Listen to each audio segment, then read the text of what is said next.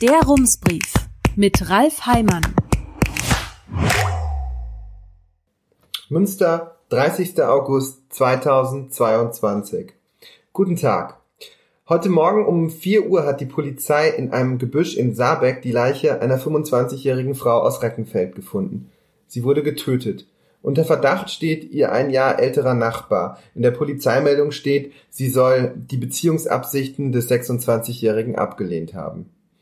Am frühen Nachmittag meldete die Polizei, ein 50-jähriger Mann aus Münster stehe unter Verdacht, seine getrennt lebende Frau am Montag in ihrer Wohnung in Kinderhaus mit mehreren Messerstichen in den Oberkörper lebensgefährlich verletzt zu haben. Einer der zwei Söhne der beiden, 15 und 18 Jahre alt, riss den Vater von der Mutter, nahm ihm das Messer ab und rettete der Mutter so möglicherweise das Leben.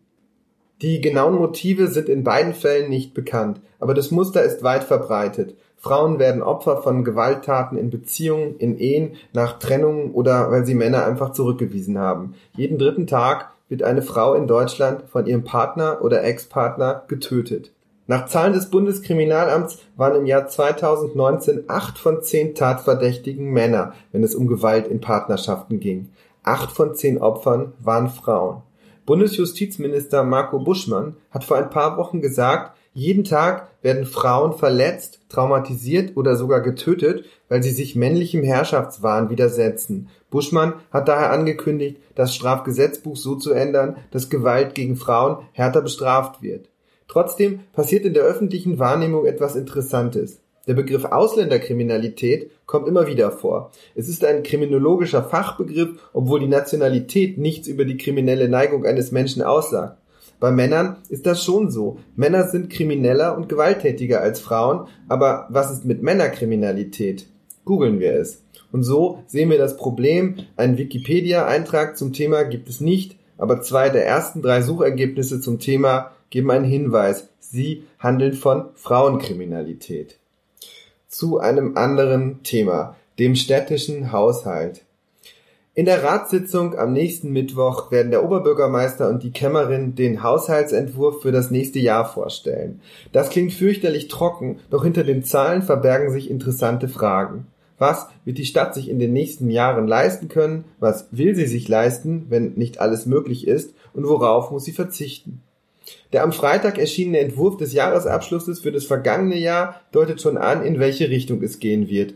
Wie eigentlich immer im Jahresabschluss sehen die tatsächlichen Zahlen etwas besser aus als die prognostizierten.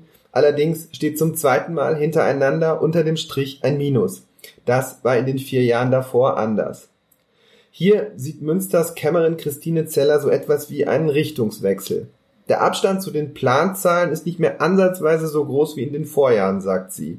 Dass dies in der Vergangenheit so war, liegt vor allem daran, dass die Kämmerei gern vorsichtig plant, denn so steht am Ende immer die gute Nachricht, es ist besser gelaufen als gedacht.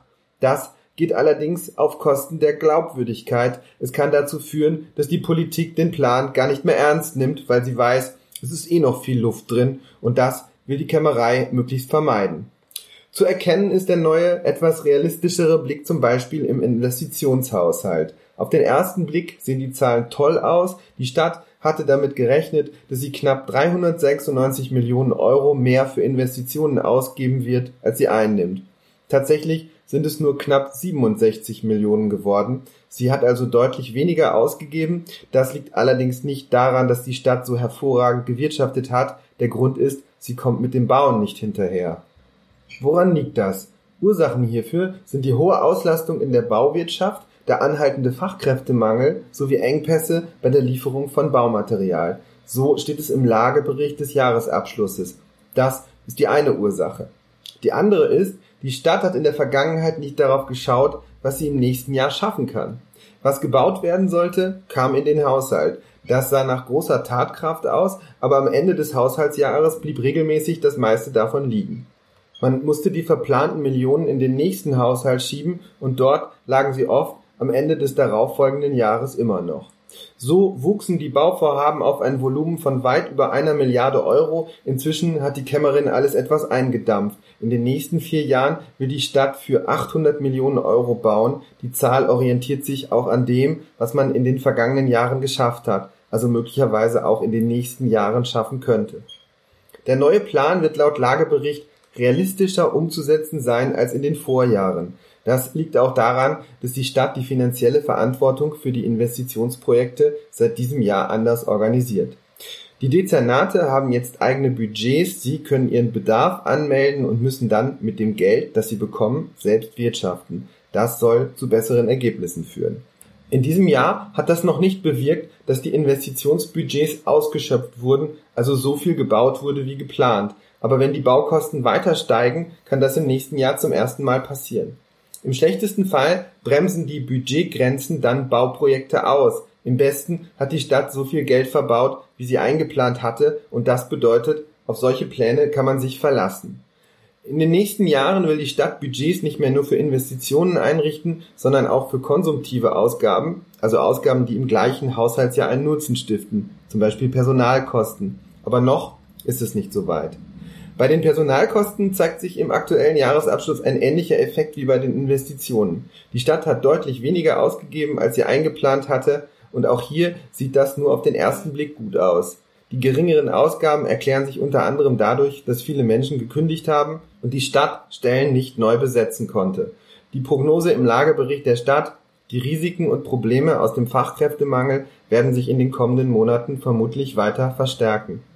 Hinzu kommt, die Generation der sogenannten Babyboomer wird in den nächsten Jahren in den Ruhestand gehen. Für sie hat die Stadt schon im vergangenen Jahr mehr Geld zurückgelegt als in den Jahren davor. In den nächsten Jahren werden die Beträge noch steigen. Auch das Ziel, bis 2030 klimaneutral zu werden, wird die Stadt nicht ohne Investitionen erreichen. Die Gesamtkosten seien schwer zu beziffern, schreibt die Stadt, man rechnet aber damit, dass die Transformation die heimische Wirtschaft stärken werde.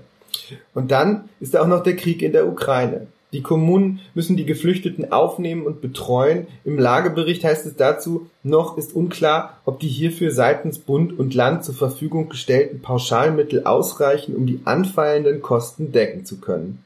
Die Kosten wachsen an vielen Stellen. Wenn Gas und Strom teurer werden und dazu die Inflation steigt, werden Träger von Einrichtungen mehr Geld von der Stadt verlangen, Personal wird teurer und mehr Menschen mit kleinen Einkommen geraten in Schwierigkeiten. Das wiederum könnte zur Folge haben, dass die Stadt sehr viel mehr Geld für Sozialleistungen ausgeben muss.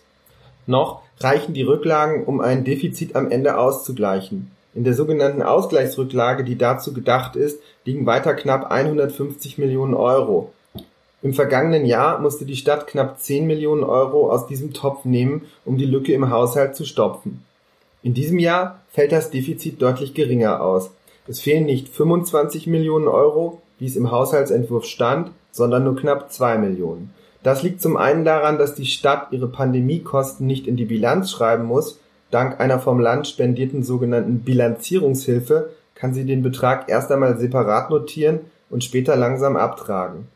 Im vergangenen Jahr kostete die Pandemie die Stadt knapp 11 Millionen Euro. Ohne Bilanzierungshilfe wäre dieser Betrag auf den Verlust von knapp zwei Millionen noch obendrauf gekommen. Mehr eingenommen hat die Stadt im vergangenen Jahr, vor allem durch Steuern. Insgesamt kamen 64 Millionen Euro mehr zusammen als geplant. Vor allem die Gewerbesteuer brachte knapp 53 Millionen Euro mehr in die Kasse und mit knapp 350 Millionen so viel wie noch nie. Das ist ein Beleg dafür, dass sich die Wirtschaft seit dem Beginn der Corona-Pandemie schnell wieder erholt hat. Die Wirtschaft ist meine verlässliche Partnerin bei der Kalkulation der Haushalte, sagt Christine Zeller, Sie sieht einige Hinweise darauf, dass das auch so bleiben wird. Herzliche Grüße, Ralf Heimann. Rums, neuer Journalismus für Münster. Jetzt abonnieren. rums.ms